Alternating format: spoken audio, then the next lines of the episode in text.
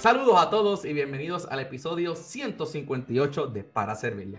En esta ocasión dialogué con Lisa Arias, que es la directora ejecutiva de El Faro de los Animales.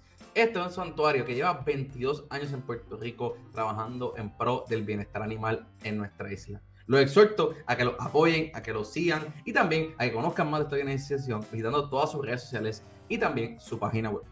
Les comento que esta semana para servirles es parte de la campaña de pareo de fondos de The Team Foundation y sinfinespr.org titulada Cuenta por 12. Esto es un esfuerzo se, donde se seleccionaron a 20 organizaciones sin fines de lucro en nuestra isla, una de ellas para servirle, en donde se estarán pareando hasta 5 mil dólares por parte de Team Foundation. Por lo cual los invito a que realicen su donativo en sinfinespr.org diagonal cuenta X2. Y recuerden que todos son donativos, cuentan por los.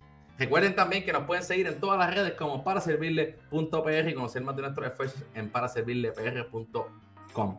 Y también les comento siempre que todos los episodios de Para Servirle son traídos a ustedes gracias a la familia de Oceanía y los exhorto a que visiten shopoceanía.com para que reciban un 10% de descuento con el código aquí para servirle. Sin más, pasemos a la entrevista de esta semana junto a Lisa Arias de El Faro de los Animales.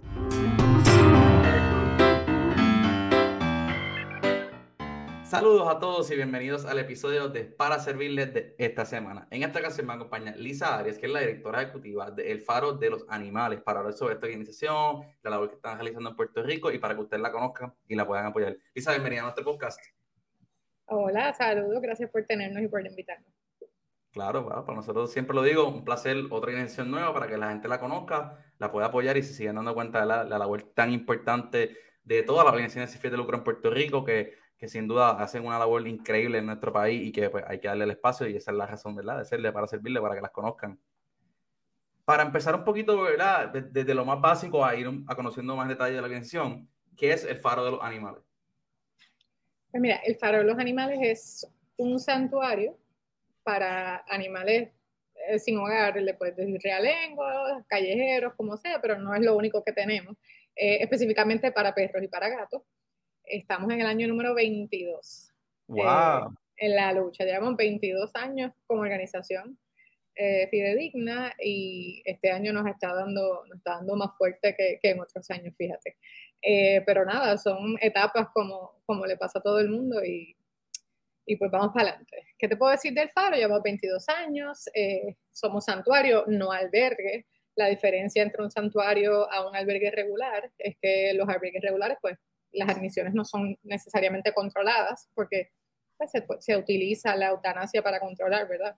En los santuarios no, en los santuarios como el Faro de los Animales y como algunos otros que hay en la isla, controla, tratamos de controlar las admisiones porque los animales no salen de ahí, eh, a no ser que, vayan para otra organización, como es en nuestro caso, que, se van con socios de los Estados Unidos, muchos de ellos, adoptados, por supuesto, ya sea en Estados Unidos o aquí en Puerto Rico, o pues porque no se les consiguió y el hogar es el faro.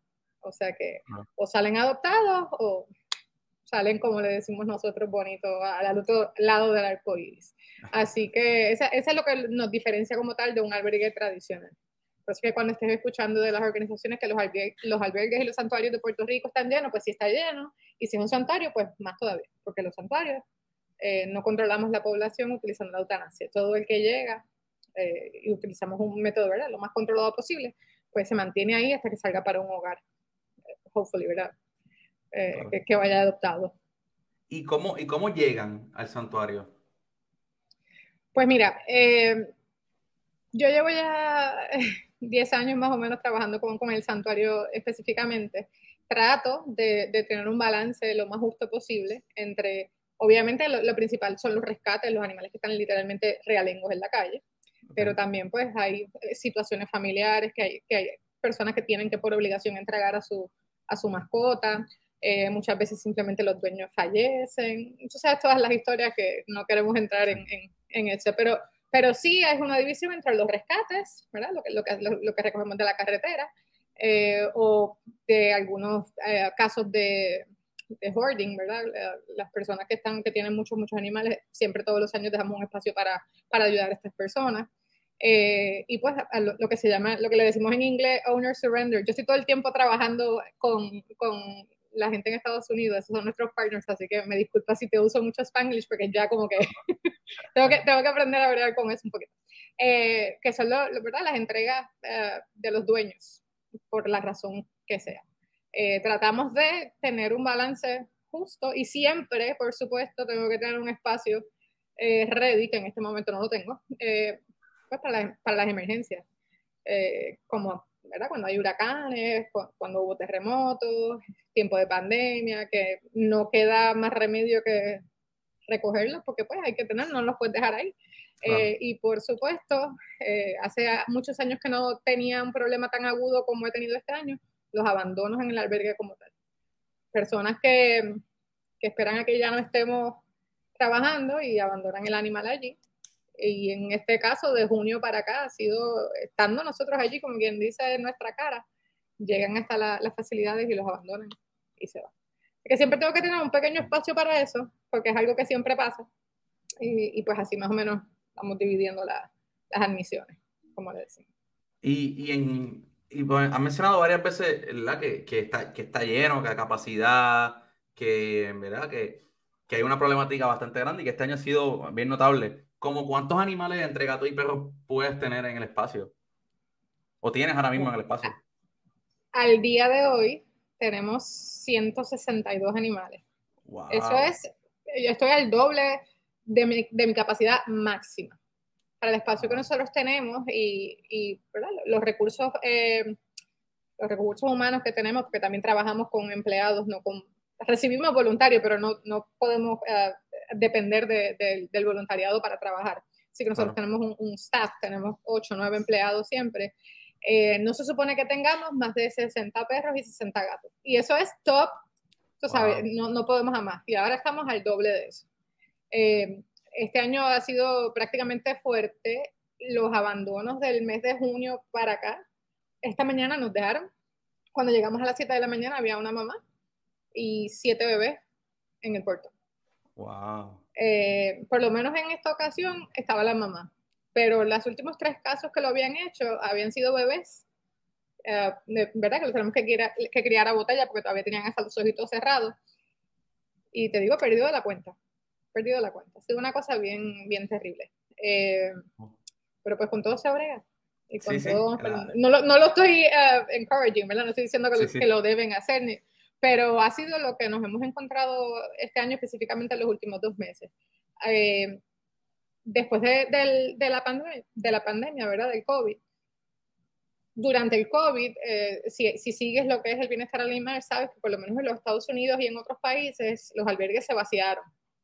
Eh, y todo el mundo quería adoptar, hacer foster, para entretenerse, para hacer ejercicio, para tener...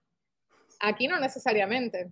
Aquí nos quedamos a la misma capacidad, sino más cuando la gente empezaron a quedarse sin empleo y sin, y sin sus ingresos, entonces empezaron a entrar más. Y como pararon los transportes y la mayoría de los albergues en Puerto Rico, los santuarios en Puerto Rico, o por lo menos en el caso de nosotros, casi todos nuestros animales se van a los Estados Unidos, pues nos quedamos pillados ahí hubo un, un, movimiento, cuando, cuando se reabrió el mundo, como decimos, hubo un movimiento bastante grande de sacar animales eh, y se movió bastante bien. Ahora estamos bregando con el reverso de eso.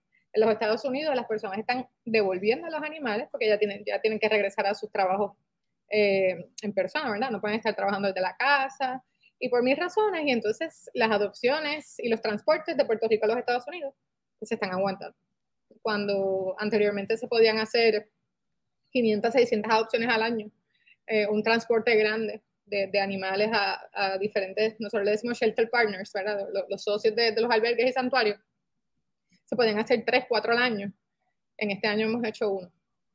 Y estamos ahí uh, batallando con eso. Así que esa, esa es la realidad del Faro y de muchos de nuestros compañeros eh, en Puerto Rico. Eh, santuarios y albergues. Así que estamos bregando con eso en este momento. Y quería preguntarte, no, eh, me gustaría echar para atrás ya mismo, hablar un poco de cómo comenzaron y eso, pero hablaste, eh, hablaste del tema de los shelter partners, ¿no? Que están en Estados Unidos, que tienen esas relaciones. ¿Cómo, cómo, cómo comienza eso? ¿Eso ha sido algo que, que, que surgió necesidad por la cantidad de animales que hay en Puerto Rico y pues no tenemos la cantidad de gente que los pueda adoptar o, o la gente que los pueda cuidar? ¿Cómo, cómo suele esa, esa necesidad? Vamos a, a, mandar, a llevarlo a Estados Unidos, a, a otras organizaciones, a otras comunidades? Pues mira, yo te puedo dar una idea general de, de, de, lo que pasa en la isla de Puerto Rico y te puedo decir cómo empezó con nosotros. Como claro. en, en, el caso del Faro de los Animales, eh, como en el 2008, 2009 más o menos, eh, hubo, ¿verdad? llegaron unos voluntarios, unas personas eh, de los Estados Unidos que, que, vinieron a hacer voluntariado, adoptaron, se impresionaron con la situación y la realidad de, de lo que ¿verdad? eran los animales realengos en Puerto Rico y la situación de los santuarios y los albergues.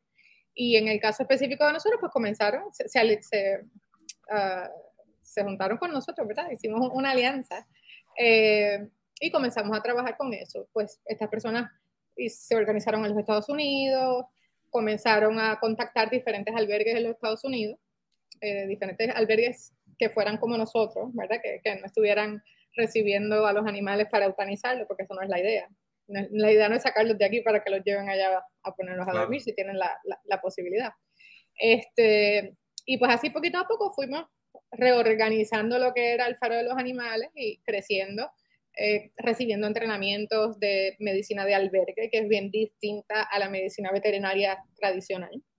Eh, y así poquito a poco seguimos fluyendo y seguimos moviendo, hasta que en un momento dado estábamos moviendo hasta 900, 1000 animales todos los años hacia los Estados Unidos. El, sato puertorriqueño, y te digo sato, o sea, lo que es un sato, obviamente, pero ellos ven un perro de Puerto Rico y aunque tú veas que sea, vamos a hacer lo, más normal, ¿verdad? Un pitbull o un, un lab mix, eh, ellos lo ven como un sato. Tiene una demanda bien alta en los Estados Unidos todavía. Y yo creo que eso no ha bajado en los últimos 10 años. Ahora más o menos como que, como que está aguantándose un poquito porque llegaron los doodles y, están como que, ya tú sabes. Pero los, los duros también terminan en los santuarios. Yo he tenido ya tres este año en, el faro. O sea que no quiere decir, el, el, el, animal de aquí de Puerto Rico, pues es como, como, como dicen de los puertorriqueños, somos, la resiliencia es eh, superb, por encima de, y así mismo es con, con, los perros y con los gatos de nosotros. Tienen buen temperamento, eh, tienen una buena eh, condición de salud generalmente, no, no, tienen, no encuentras todas estas cosas de, las razas específicas que, hay en los Estados Unidos que tienen tantos problemas de salud. Claro, aquí, los tienen también los de raza igual, pero la mezcla que hay eh, en, en, los datos pues es bien, bien, bien este, buscada especialmente en el caso de nosotros y de muchos de nuestros, de nuestros socios, eh, en, el, en, el, noreste de los Estados Unidos, ¿verdad? Los míos generalmente van a Nueva York, New Jersey y Boston.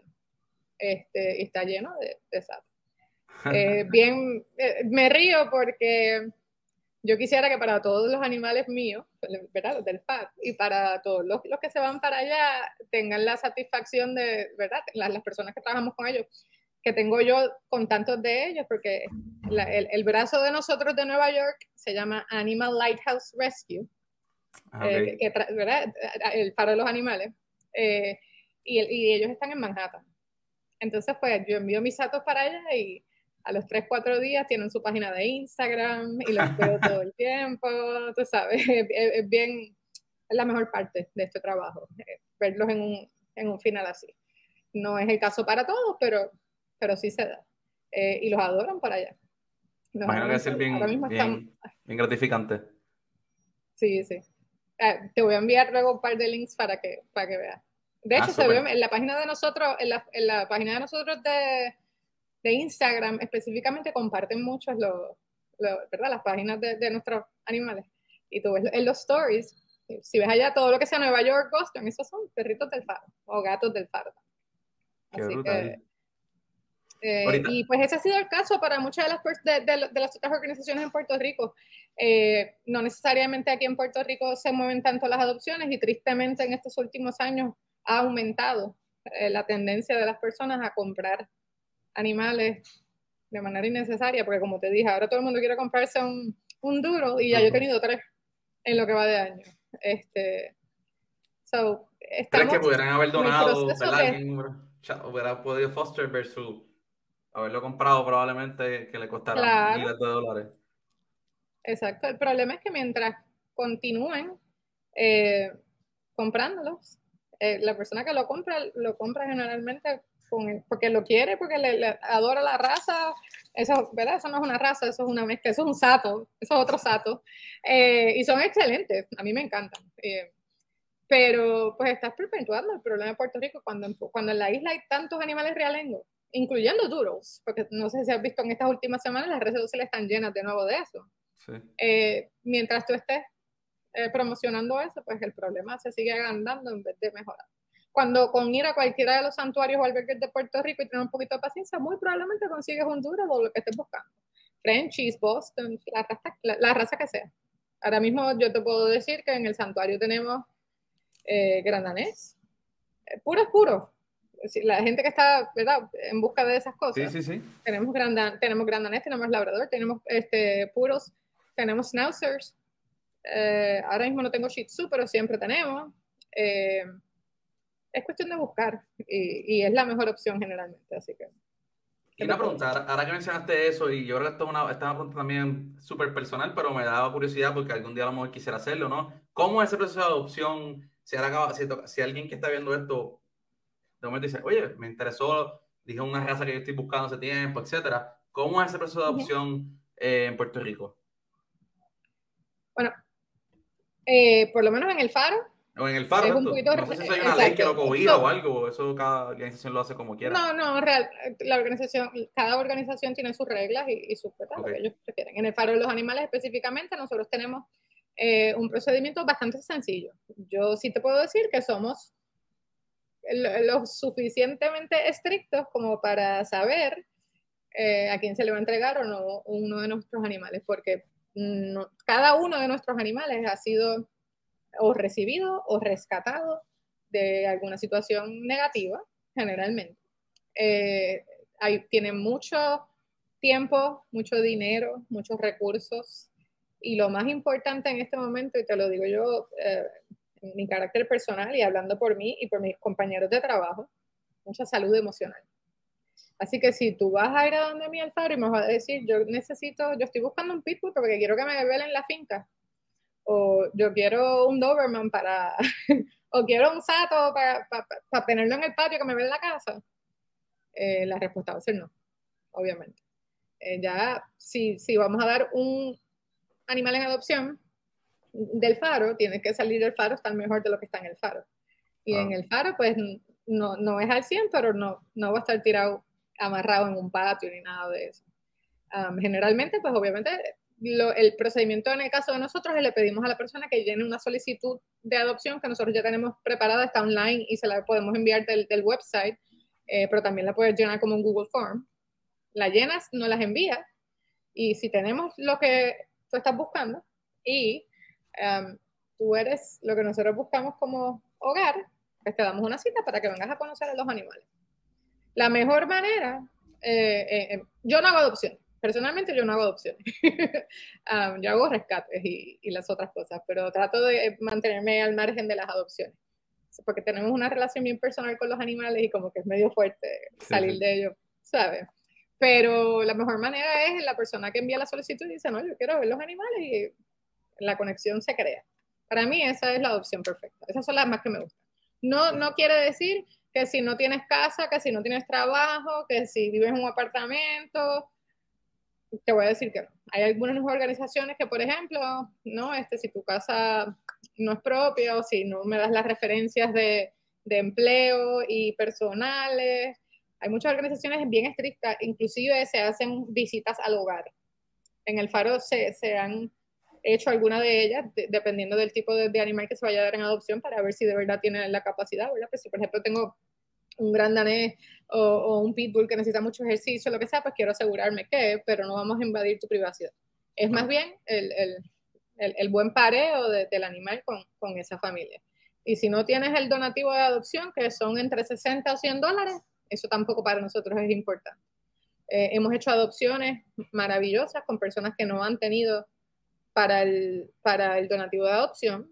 Eh, inclusive hemos estado dándole el alimento, el cuidado veterinario luego de que lo adoptan, porque lo que nos importa es que el animal esté en, una, en, un hogar, ¿verdad? En, una familia.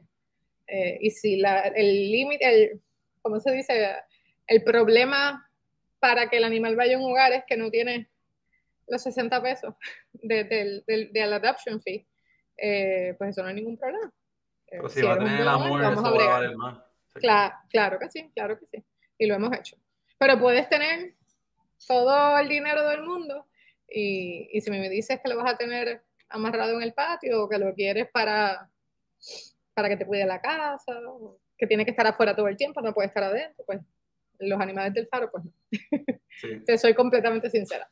No, eso está bien porque al final del día tú, tú dijiste algo importante, o sea, la idea es que salgan de ahí para mejor calidad de vida, entonces si de nada vale y de nada resuelve el problema, si lo están en el faro cuidando por meses, se lo llevan para una casa que no lo van a cuidar y en, sabrá Dios si en ocho meses, un año, cuando sea, pues está abandonado porque ya resolvió lo que iba a resolver o lo que sea y vuelve al faro o sabrá Dios si no puede volver, se no mejora su calidad de vida, que al final del día es lo que ustedes quieren y lo que se debe trabajar. Y me ha pasado en tres ocasiones en los últimos años que casi todas las organizaciones le dicen si no puedes tener al animal, te comunicas con nosotros y no los devuelves. Eso es algo que nosotros le decimos a las personas, por supuesto, porque queremos tener siempre el contacto, no vaya a ser que lo tiren a la calle. Eh, pero en tres ocasiones en los últimos dos años nos ha pasado que hemos encontrado de nuevo el animal en la calle realmente. Wow. Y perritos, eh, perfecto, tú sabes, lo que está buscando todo el mundo y a alguien que se le dio en adopción, que eran excelentes candidatos en papel, por decirlo así, y lo volvieron a tirar. Pero nuestros animales nosotros los entregamos no solamente saludables, sino vacunados, esterilizados y con microchip. Así que hemos tenido la suerte de que esos tres, digo, dos de ellos los encontré yo misma, cerquita de nuevo, no, necesitaba el microchip, les reconocí que era nuestro perro. Eh, y llevaba dos años adoptada, esa perrita. Eh, esa es una de las que tiene su Instagram ahora y vive en Manhattan, de hecho. Em, pero otras por el microchip lo, hemos, lo hemos logrado eh, recuperar nuevamente porque alguien lo ha recogido y me han llamado, mira, eh, acabamos de, de, recibir uno de tus animales. Casualmente, hace tres días recibí a las 8 de la noche una llamada de New Mexico de un animal de la temporada de María. No era un animal del, de, de, como tal del faro, pero nosotros hicimos un programa para ayudar a, a las personas a reunirse de nuevo con, su, con sus mascotas. O sea, que muchas personas tuvieron que irse de la isla y no sabían que podían llevarse a su animal, pues nosotros hicimos un programa que se, llama, que se llamó Puerto Rico Animal Unite eh, y, reunimos a las personas, con, ¿verdad? las familias con sus mascotas. Y uno de esos perritos se escapó y me llamaron hace tres días por el microchip, porque todo está este, um, registrado a mi nombre.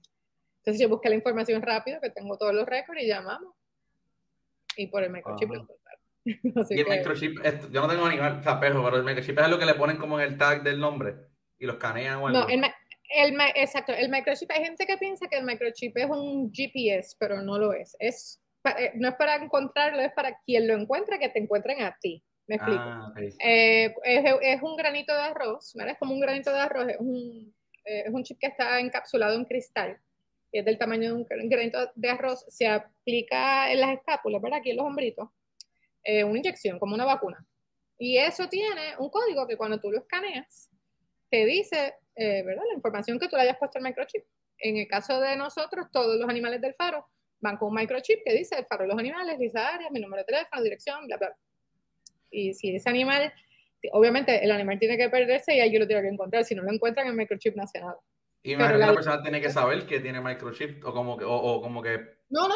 se ve. No, no, porque es un, no, no se ve no se ve. Ah. Es porque eso es algo que se le aplica subcutáneo. Es una inyección que se le pone y se le queda ahí un granito. Entonces, pues quien lo encuentre, si, si tú te encuentras un perro en la calle aquí en Puerto Rico, se supone eh, que lo lleves a cualquier albergue o cualquier todas las oficinas veterinarias y todos los albergues, se supone que por ley tengan un, un chip reader, microchip ah, reader.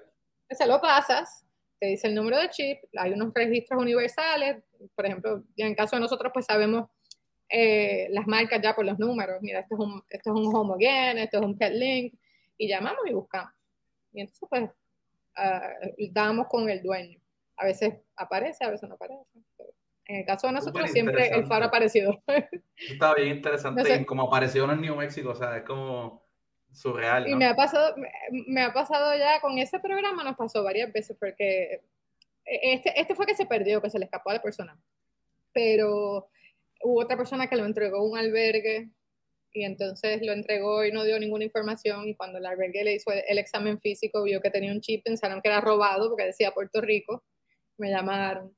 Eh, pero bueno, porque por lo menos tienes manera de, de, saber de dónde salió el animal, pero no es para encontrarlo al animal, es para encontrarte a ti, es para encontrar al dueño. Exacto. Nosotros nos hemos movido ahora con alguno de los casos, por ejemplo, y te lo puedo recomendar, digo, no sé, tú puedes editar cualquier cosa, pero... Eh, te lo recomiendo porque ha sido maravilloso en el caso nuestro ahora mismo. No lo hacemos para todo el mundo, pero se lo recomendamos a todo el mundo y hay algunos casos de algunos perros del faro que lo tienen, el Apple AirTag. Ah, eso sí es un GPS.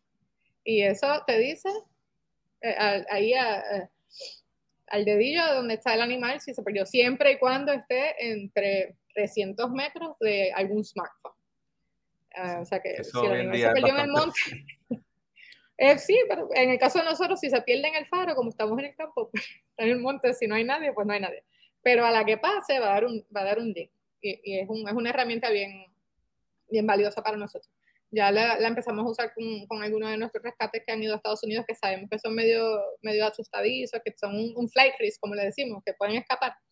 Este, y, y ya lo enviamos con el, con el AirTag. Y es una una bobería. No, eh, la misma compañía de Apple no dice, no, esto no es para ni para la gente ni, ni para los perros, ¿sabes? Porque no quieren esa responsabilidad. Pero realmente es una herramienta maravillosa. Eh, hoy en día tú lo pones en maleta, en bulto, en coches de niños, yo lo he visto. Es, eh, sí, es para eso, es para traer um, la, la, cartera, el bulto, lo que sea. Pero en las mascotas, para mí, maravilloso. Aquí dos loquillas que yo estoy cuidando ahora mismo los tienen. Así que... te, iba, a preguntar, mencionaste algo del faro que está en el campo. ¿Dónde está el faro específicamente? O sea, ¿dónde está el santuario? Nosotros estamos, el santuario está en Humacao. En Humacao, el barrio Cataño. Eh, si conoces el área de Humacao, más o menos por donde está el área de Palmas del Mar. Sí. Eh, en, entre, en, ese, en ese campito ahí, por ejemplo. Eh, obviamente Palmas está al lado del océano, nosotros estamos para, para el lado ya más, más campo como tal. Se llama Barrio Cataño eh, yo vivo a cinco minutos del santuario. Eh, es un área bien bonita, es tranquila para los animales, es bastante eh, aislada como tal de, la población, pero la gente como quiera nos encuentra para a veces ir a ayudar y a veces para no ayudar. Y, y ahorita mencionaste, y algo que me parece súper, que es la que yo no sabía cuando, cuando vi de ustedes, que ya llevan 22 años en, este, en este trabajo tan importante y, y que es cada vez más, ¿no? La relevancia. ¿Cómo ha sido esa trayectoria? Mencionabas que tú llevabas, eh, llevas 10 años también, pero ¿cómo ha sido, has visto esa evolución del faro? ¿Cómo han ido creciendo? Pues mira, yo no estoy desde el principio, pero el, el, faro comenzó en el 2001 eh, y fue, nada, como, como la mayoría de los santuarios así en Puerto Rico, una persona con, con una misión y una pasión. En este caso es una, un ser humano maravilloso que se llama Nancy Madden, ella era ah, una. Claro, la fundadora de PS. De PS. Claro, ella estuvo aquí en podcast hace como, como, un mes. Pues Sister Nancy es la ah, fundadora del Faro de los Animales. Este, y estuvo, y estuvo, ella fue la que fundó el Faro de los Animales, con esa pasión que tiene por todo en la vida. Y yo creo que como a los 10 años ella se movió para bregar con, con lo que está haciendo ahora de peces y con los niños obviamente ya estaba eh, eh, todo corriendo. Originalmente estaba en una pequeña, como, como alquilando espacios en una oficina veterinaria, hasta que se logró conseguir un pequeño local y luego de eso, pues nos movimos a donde estamos ahora, que es una propiedad como tal en el campo. Eh, y ahí, pues poquito a poco fuimos haciendo los ranchitos como, como era antes, luego lo fuimos mejorando. Lo convertimos, si, si tuviste la oportunidad de ver nuestro canal de YouTube, tuvimos una época de gloria, que estaba todo, mira, ya tú sabes, y después llegó María. Eh, y todavía estamos patinando con, con, lo, con, lo, que hizo María en el santuario, obviamente. No, no, tengo que decirte lo que hizo en todo Puerto Rico, pues obviamente después de María íbamos recuperándonos un poco, empiezan los terremotos, después empieza el COVID y pues todavía seguimos ahí en las mismas. Pero nunca hemos, dejamos de, nunca hemos dejado de trabajar, siempre hemos estado atendiendo a, a los animales en todo momento. Eh, antes del huracán María, nuestra capacidad era de animales, podíamos tener entre 200 y 250 animales en todo momento porque teníamos una infraestructura mayor. La propiedad sigue siendo la misma en cuestión de, eh, de territorio, ¿verdad? De, de, la tierra, pero como es un campo, no en todo sitio podemos eh, construir áreas. y teníamos muchas cosas que María destruyó y no se han logrado, no fue posible eh, reconstruirlas. Teníamos un plan originalmente en, el, en, el, año luego de María de, terminar de demoler el área que María machucó bien mala y, construir algo completamente nuevo, pero entonces ahí comenzaron los problemas de primero los terremotos y después el COVID, así que de ahí en adelante pues seguimos bregando con lo que tenemos, seguimos remendando y pues ya tú sabes. Sí, ha sido uno, unos últimos seis años difíciles para todos. sí, ¿verdad? Hoy, hoy, es el aniversario de María, ¿verdad? Sí, hoy es eso que... ahora que tú le estamos más o menos esa semana de ese aniversario. Sí, este, pero nada, en ningún momento hemos dejado de trabajar. María sí destruyó eh, sobre el 60% de nuestra capacidad de, ah, albergar animales, pero poco a poco fuimos rapidito, lo, más, lo más pronto que pudimos, eh, eh, limpiando, moviendo, y fue nosotros, nuestros empleados, nuestra comunidad, porque ni siquiera el, gobierno ni el municipio en ese momento tenía la oportunidad de, de ayudar inmediatamente.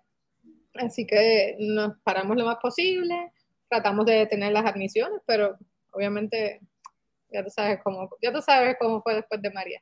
Tuvimos los próximos seis meses más o menos haciendo los el programa de, de, reunir a las familias con sus mascotas. Y entonces volvimos a, comenzar a trabajar regular como tal en el santuario, en el santuario, desde el santuario, porque estuvimos seis meses trabajando el santuario desde mi casa. Ah, wow. Gracias a María, así que así, así fue, pero experiencias. experiencias. ¿Y qué, quería, aprovechar y preguntarte un poquito, porque ustedes que están en el día a día viendo, recibiendo, me mencionaste que, que ellos mismos dejaron uno, que a cada rato están dejando uno, están en la calle viendo. ¿Por qué tú crees como que esta problemática está tan viva, tan presente en Puerto Rico? Un tema de, de educación, falta de conciencia, económico, las crisis que hemos pasado, como que es una mezcla de todo esto, como que ¿cuál tú crees que como que puede ser ese punto como de poder decir, esta es la problemática? Igual, sé que es difícil, ¿verdad? Poder pinpoint one, pero ¿qué tú crees que es como que el parte de, nada de este problema? Mira, realmente todas las que mencionaste eh, tienen que ver, por supuesto. Eh, em, ya yo llevo muchos años, digo, yo toda la vida me crié con animales, crecí con ellos, este, antes de, hacer esto como trabajo como tal, estaba envuelta en voluntariado y todo eso, o sea que sabía. Y, la clave siempre ha sido la educación. ¿verdad? Y empezar desde los niños. Eh, te puedo decir que lo que he visto en estos últimos dos años, que ha sido lo más frustrante, es que tenemos a los adultos que no están siendo conscientes de, de, lo que está realmente pasando. Y tienes a personas que están viviendo literalmente una crisis en sus hogares eh, y, están tratando de, decidir entre pagar la luz y pagar el agua, pero tienen tres perros que compraron y que están aprovechando para ponerlos a parir y sacarle unos chavitos. Porque la crisis económica en el país tal vez los obliga a eso, pero si hubiese sido correctamente educado, que los animales no son para eso, las mascotas como tal son parte de la familia, no, no, es un, no es un mueble de tu casa, no es un vehículo pues no estaría pasando, pienso yo. Se vio, yo vi un cambio bien positivo. Eh, entre, después no sé si, si tú recuerdas cuando hace unos años largos ya salió el primer documental sobre la, la, situación fea de Puerto Rico que se llamaba 100.000, que decía que ven como 100.000 perros realengos en Puerto Rico, eso fue como para el 2011, 2010-2011. Ese número, eh, la realidad de ese número ahora es que son más de 500.000 y gatos sobre un millón.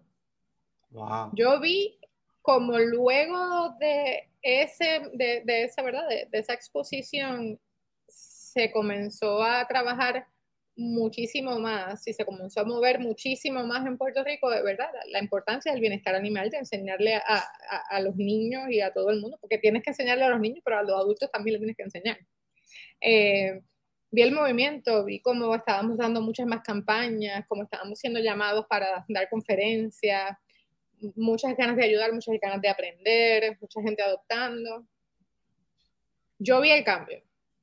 Y luego del huracán María, cuando, obviamente, eh, para el momento del huracán María, yo sentía, ¿verdad? Para ese año, ya yo había visto como, como una merma en, el problema del abandono animal en Puerto Rico, en cuestión del abandono a propósito, por abuso y por irresponsabilidad, ¿verdad? Porque están los que se escapan, hay algunos, los que se reproducen. Eh, eh, como por ejemplo lo que debiste haber visto hace unos días de, de los perros que están en Roosevelt Roads, que hicieron un, sí, un reportaje. Eh, un reportaje bien interesante. Eso es una realidad, pero no son 300 perros abandonados. Son unos cuantos perros que se han seguido reproduciendo allí. No es que abandonaron 300. Y eso ha sido un problema de hace muchísimos años. Después del huracán María en Puerto Rico, pues tú sabes que se, que se hicieron eh, lo, que se, lo que se le llamó espeyatón. Y las personas tuvieron la oportunidad, se llegaron a hacer seis rondas de, de en diferentes áreas de Puerto Rico. Esterilizaciones masivas de las mascotas, de las mascotas de las personas sin, sin costo alguno. Eh, y allí, y yo trabajé algunos de ellos. Eh, yo estaba viendo el impacto, yo estaba viendo de verdad el impacto trabajando en la calle, en, en, en, los, las mismas peatón, en la cantidad de, gente que quería entregarme sus mascotas. Se estaba viendo bien claramente. Después que llegó el COVID y todo eso se detuvo, y todos estos esfuerzos se detuvieron y la, y la crisis económica en la isla creció más, entonces tú empiezas a ver que los municipios no tienen dinero y no, no tienen lo que se supone que por ley tengan, que cada uno tenga una perrera como se dice, ¿verdad? Uh -huh. um, o sea, un, un, un, albergue, que ninguno. En Puerto Rico hay cinco municipales, si no me equivoco. ¿Cinco de cuántos pueblos? Y, de, sí. y esos son los cinco municipales y todos los, otros, todos los otros santuarios. Entonces tienes a los municipios tratando de, y, pro, y, y, haciendo las propuestas reales, porque yo las he recibido en más de una ocasión, para que seamos nosotros los que nos, lo, los que nos encarguemos del trabajo de ellos. Entonces tú empiezas a ver, yo por ejemplo vivo en Humacao, y tú ves la diferencia como todos los días en la 30. Hay un animal nuevo, ya sea vivo o sea muerto. Yo puedo bajar por la mañana hacia Caguas y cuando estoy regresando veo uno o veo dos perros muertos que no estaban ahí cuando yo bajé. Wow. Se, se, ve, se ve. Eh, yo creo que la, la, la crisis económica está, lo está haciendo peor porque entonces no están habiendo las esterilizaciones, los rescatistas y las organizaciones estamos haciendo nuestra, nuestra parte, pero no, no nos damos abasto, no podemos. Y el, y el gobierno y los municipios y el gobierno estatal, en vez de darnos la mano, pues nos está pidiendo que los ayudemos a ellos cuando realmente es imposible. Y estamos todos iguales, estamos todos iguales. El domingo hubo una pequeña marcha que fue el inicio de una movilización para el viejo San Juan y estábamos hablando de eso. No hay nadie que te pueda decir en este momento, ningún rescatista, ninguna organización, ningún albergue que te pueda decir, tengo espacio. Y ha sido así ya hace, hace más de un año, dos años. No hay espacio, no hay dinero, no hay recursos. Y en ese mismo tono, ¿cómo le podemos dar la mano entonces el ciudadano de a pie a el, el, el faro de los animales? Hablando específicamente del faro de los animales, con lo que estábamos hablando al principio de la entrevista, en estos últimos tres meses hemos tenido un aumento ridículo, porque realmente ha sido ridículo, de animales abandonados en nuestra propiedad. Y por primera vez en muchos años, yo puedo decir que nos vimos a punto, lo puedes ver en, en los diferentes reportajes y en las redes sociales, de tener que cerrar nuestras puertas. Porque no teníamos, nos fuimos en rojo, punto. Todavía estamos en esa situación. Estamos recibiendo donativos y ayudas, ¿verdad? Muchos poquitos, que es lo claro. que nos ha mantenido corriendo estos dos meses, pero no ha sido ni es suficiente. Entonces, por ejemplo, tenemos en cuentas veterinarias ahora mismo sobre 20 mil dólares. Tenemos que bregar con eso porque tenemos que poner a los animales que están llegando al día para poder sacarlos y poder darlos en adopción. Es un círculo, ¿verdad? Así que la ayuda principal que le puede brindar al faro de los animales ahora, en este mes de septiembre, es eh, donativos como tal eh, económicos, ya sea a través de nuestra página de Facebook. Eh, ahí, están, ahí está el, el link está el Linktree, que tiene todas las diferentes maneras de donar. Eh, tiene la, del, la ah. del faro de los animales, que es el faropr.org. Eh, puede ser por PayPal, puede ser por ATH móvil, que estamos también en, en Donate. Eh, y creo que también en Business todavía estamos, eh, por correo, lo que sea. O puede dar donativos, um, uh, alimentos, desinfectantes, lo más importante, por ejemplo. Esa cantidad de animales, una botella de, de cloro es increíble. Eh, donativos de alimentos, eh, preferiblemente um, enlatado y, seco para gatos y para perros, porque tenemos de ambos, y desinfectantes. Y la próxima ayuda bien, bien valiosa es el voluntariado, es llegar allí. Eh, muchísimas veces tenemos animales que son, están ya listos para un hogar y no hemos podido conseguirle un hogar porque no sabemos que tienen unas limitaciones de carácter porque solamente nos conocen a nosotros. Entonces, si tú entras aquí a mi casa, todos los perros te van a querer comer porque no te conocen. Pues lo mismo pasa en el faro, porque están acostumbrados a, solamente al staff. So, aunque usted no lo crea, una visita a un albergue, una hora, mira, te vas de road trip en el fin de semana, vas, llevas unos treats, unos juguetitos, lo que sea, no tienes que llevar nada si no quieres. Eh, ir y visitar. Tenemos gente que son amantes de los gatos, pues nosotros, nuestros gatos viven sueltos el área del hábitat de los gatos nuestros está completamente cerrado para que los, los perros no se puedan meter y los gatos viven sueltos. Pues tú entras a ese patio gigante con los gatos y eh, los sobas, los peinas, juegas con ellos, lo que sea. Nuestros perros no viven en jaulas pequeñas como en los albergues tradicionales, son unos runs, ¿verdad? Son unas jaulas grandes. Eh, pasar, darle treats, que, que, te vean, que te conozcan. Los que obviamente no, no tenemos animales eh, o no te vamos a permitir que, estés en peligro si sabemos que un animal es agresivo o algo así. Pero la mayoría de nuestros animales te los podemos dar para que camines con ellos, los saques con leash, todo ese tipo de cosas. Eh, porque están acostumbrados solamente al staff y de momento cuando llegan los extraños, stranger danger. Sí.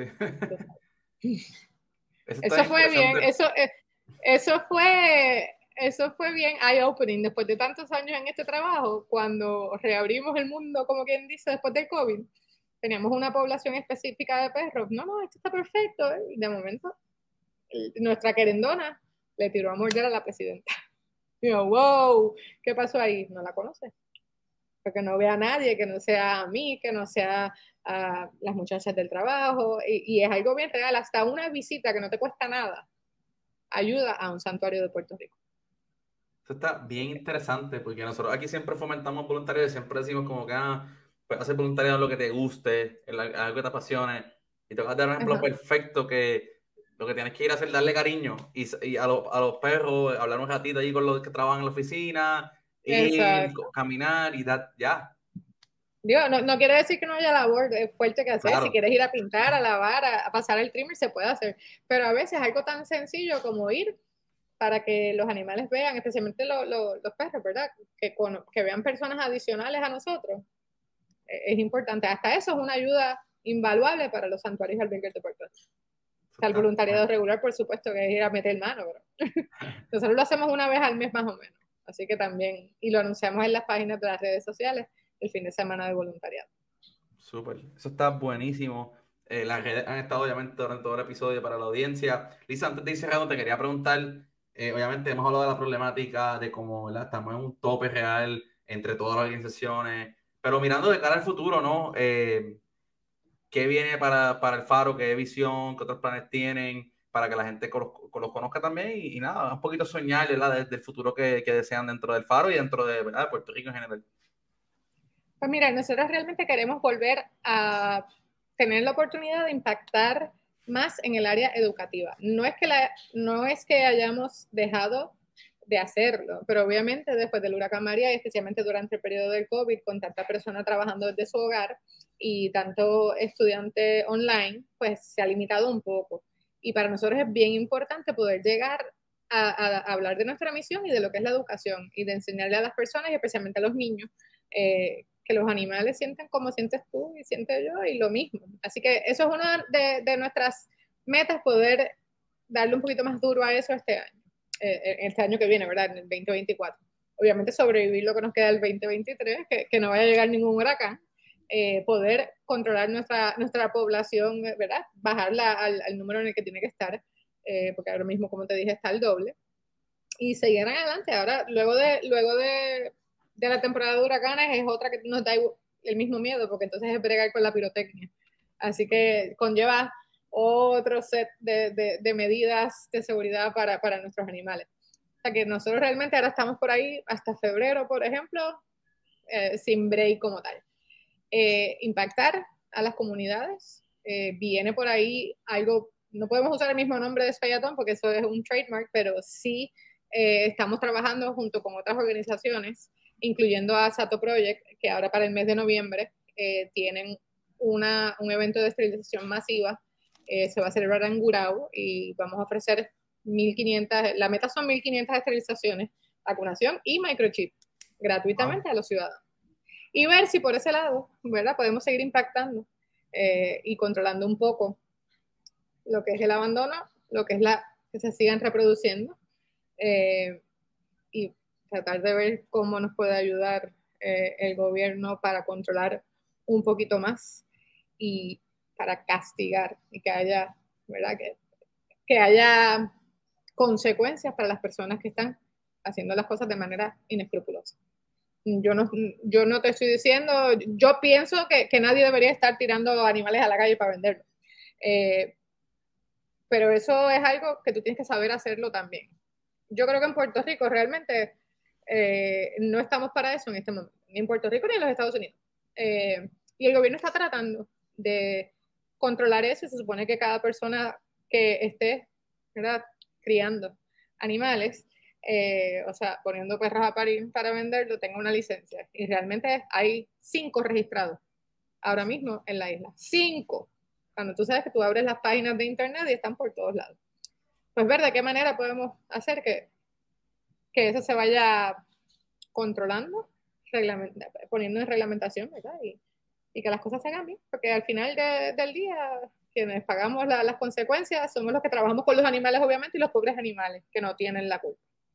Así que para el 2024, darle bien duro a la educación. Hacer, dar más educación que rescate. Eso es lo que queremos hacer. Brutal. Y ese comentario que acabas de decir al final de, los criadores y los permisos, no es la primera vez que lo mencionan en el podcast. O sea, hace poco estuvo otra organización también de bienestar animal y dijo exactamente lo mismo que tú dijiste, que eso que básicamente está, está demostrando que no es o sea, ustedes lo están viendo todos los días en la calle, que no es una falacia, que es la realidad que se está viviendo y que se tienen que hacer las medidas desde el gobierno para poder poner las reglas que hayan que poner para que la gente ¿verdad? tenga las consecuencias eh, y no lo vean como un juego ni como una oportunidad de hacer dinero, porque no, no lo es.